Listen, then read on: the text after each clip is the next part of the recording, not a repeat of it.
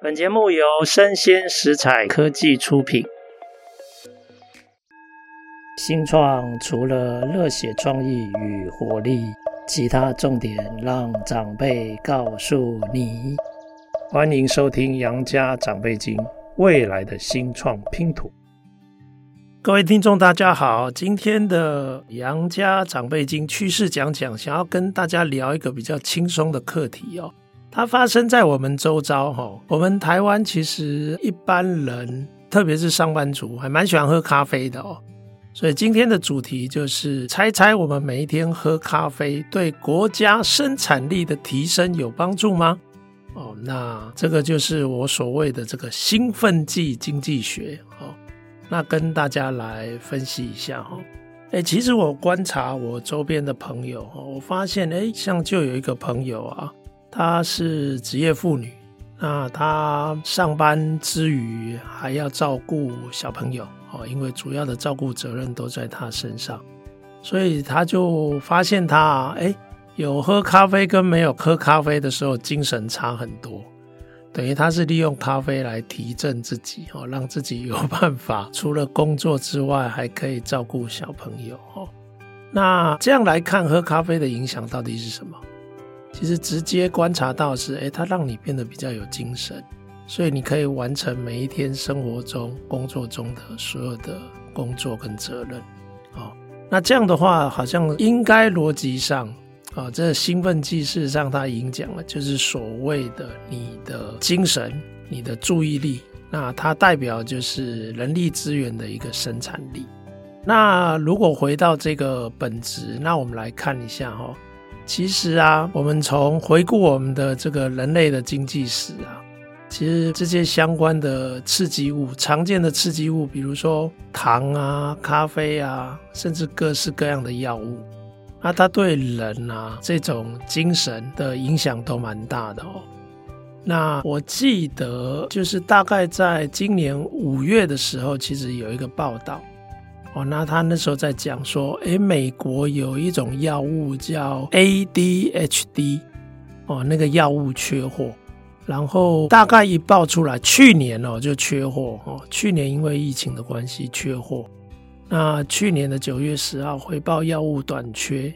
那结果啊，竟然这个药物啊是几千万的美国人都在使用，所以因为去年的这个 ADHD 药物短缺啊。大概几千万的美国人没有办法正常服药，所以啊，二零二三年的第一季啊，我们诶也碰巧看到美国平均每小时的产出下滑三趴，诶没有这个药哦，大家整个生产力哦竟然会下滑三趴啊！当然，你可以说其实影响美国生产力的因素很多，比如说假期呀、罢工啊，或者天气呀，哦。啊，但是你也会发现，诶，有很多这种职场或者甚至整个行业领域，比如说半个戏骨，听说都有在用一种药物叫做 addera addera 这种药物，啊，这种药物的使用在戏骨非常非常的常见哦。那也不是说所有的这些知名的这些领域，哦，或者甚至是知名的名人都在鼓励工作的时候你要用药。哦，你要喝酒哦啊！虽然我们也常常看到，就是说，像华尔街啊、哦好莱坞啊，常常看到这些相关的名人都在使用各式各样的药物哦。那对经济的影响来说，哈，短期我们知道它有明显的刺激效果，那长期服用的效果到底对经济是好还是不好？或者我应该问，长期服用对人力资源发展到底是好还是不好？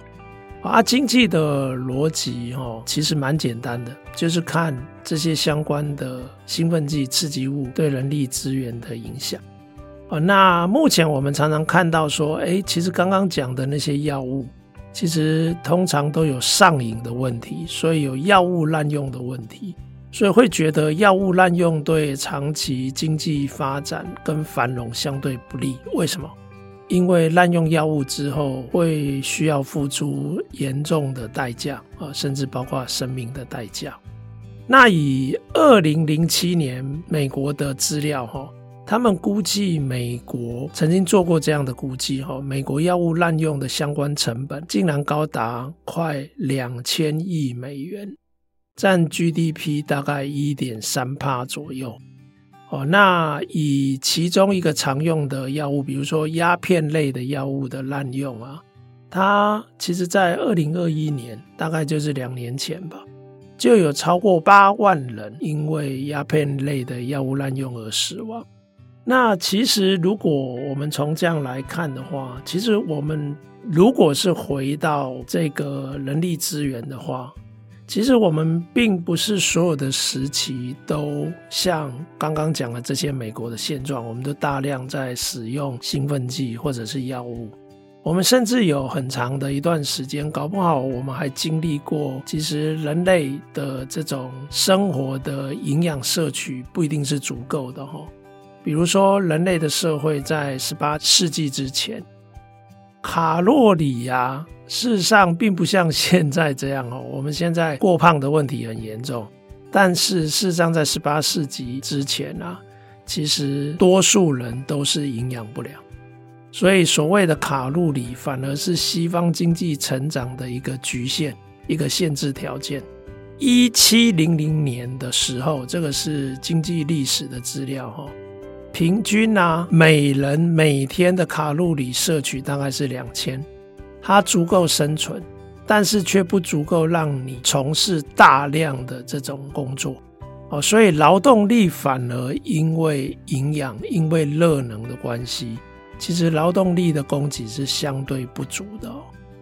所以我们从这些经济史上看到一些有趣的重大的发展哦，比如说糖。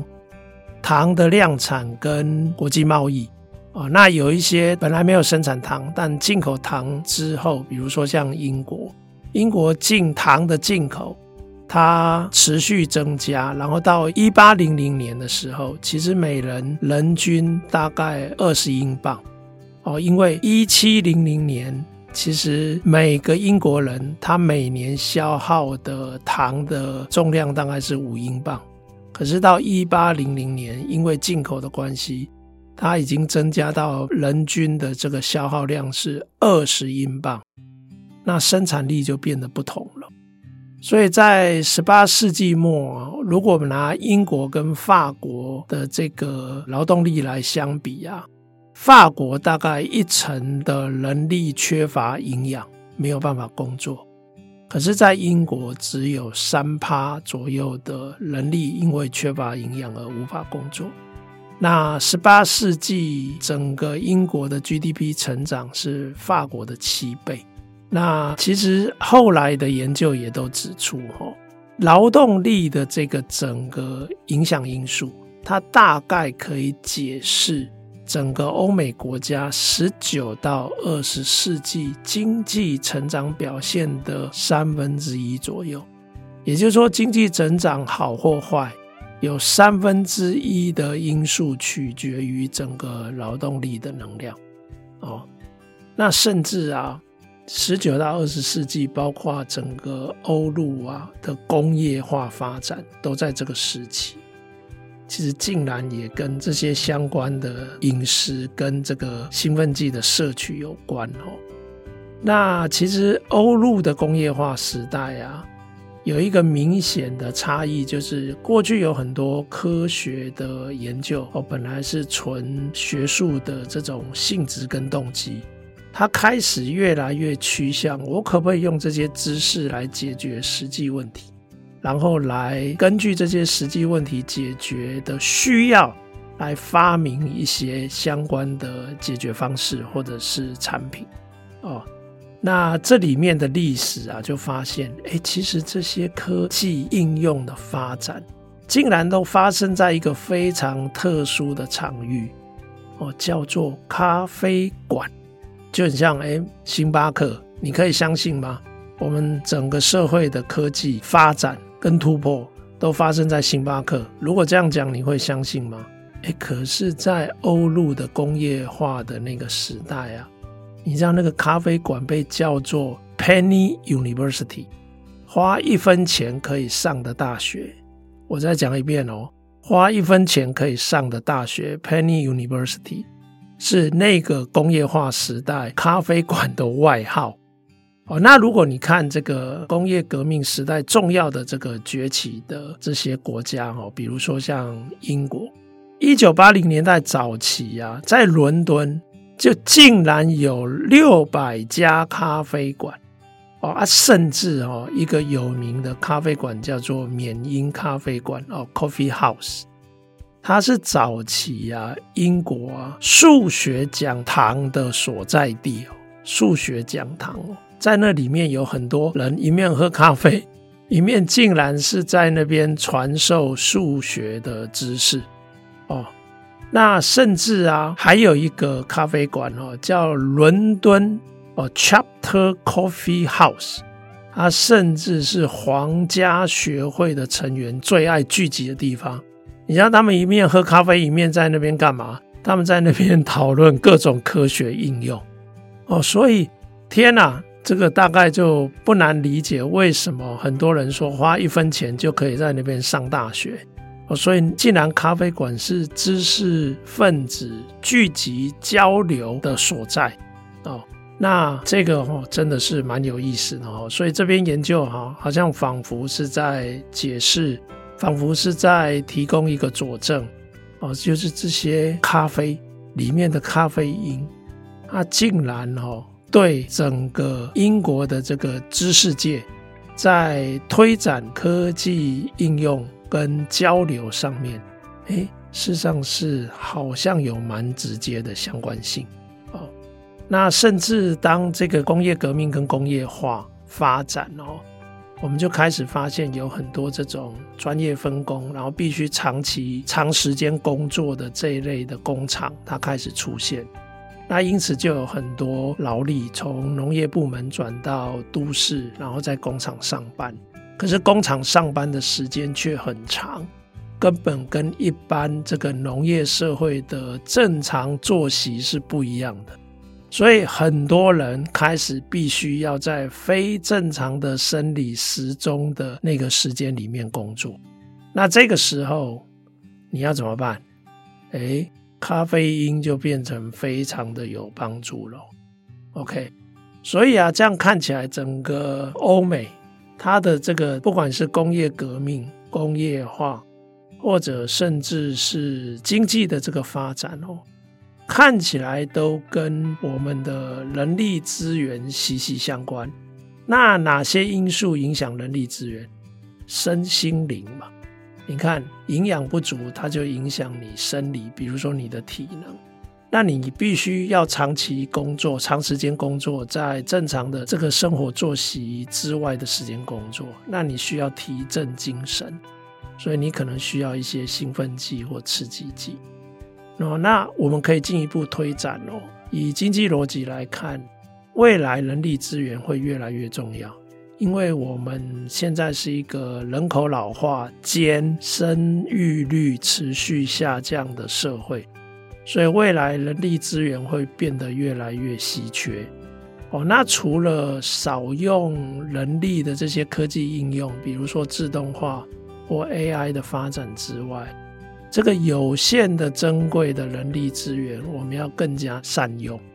所以除了刚刚讲的生理的限制，啊，精神上的限制之外，其实未来我认为会有更多的发展，也要重视人力资源哦。我们的员工，比如说他的身心的平衡，他的心理的平衡，哦，他的健康，哦，那心理的因素可能又跟你的生活的平衡，啊，比如说职场工作跟家庭生活的各种平衡。所以在人力资源的管理跟发展上，其实我们需要照顾的、关照的面向就会越来越多。那从这个喝咖啡当做提振精神的这个角度来看哦，其实有很多面向可能都可以提振我们人，不管是身体或心理的一些状态。哦，那我想，我觉得今天的这一题呀，兴奋剂经济学啊。其实给我最大的启发是，其实整个经济的发展跟人力资源的品质息息相关。那在未来人力资源越来越稀有跟珍贵的整个大趋势之下，其实啊，我们需要关照的人的面向会非常非常的多哦，不只只是短暂的时间之内提振精神，甚至包括中长期的心理，还有生活的这种平衡等等，都会变得越来越重要。哦，那以上就是这一集《杨家长辈经》的相关资讯，提供各位参考。那也谢谢各位听众收听，我们下次见。